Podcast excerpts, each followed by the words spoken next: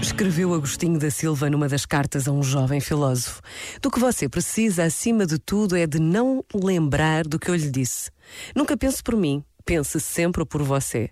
Fique certo de que mais valem todos os erros, se forem cometidos segundo o que pensou e decidiu, do que todos os acertos, se eles forem meus, não são seus. Se o Criador o tivesse querido juntar muito a mim, não teríamos talvez dois corpos distintos ou duas cabeças também distintas. Os meus conselhos devem servir para que você se lhes oponha. É possível que depois da oposição venha a pensar o mesmo que eu, mas nessa altura já o pensamento lhe pertence. São meus discípulos, se alguns tenho, os que estão contra mim porque esses guardam no fundo da alma a força que verdadeiramente me anima e que mais desejaria transmitir-lhes, a de se não conformarem. Este momento está disponível em podcast no site e na app.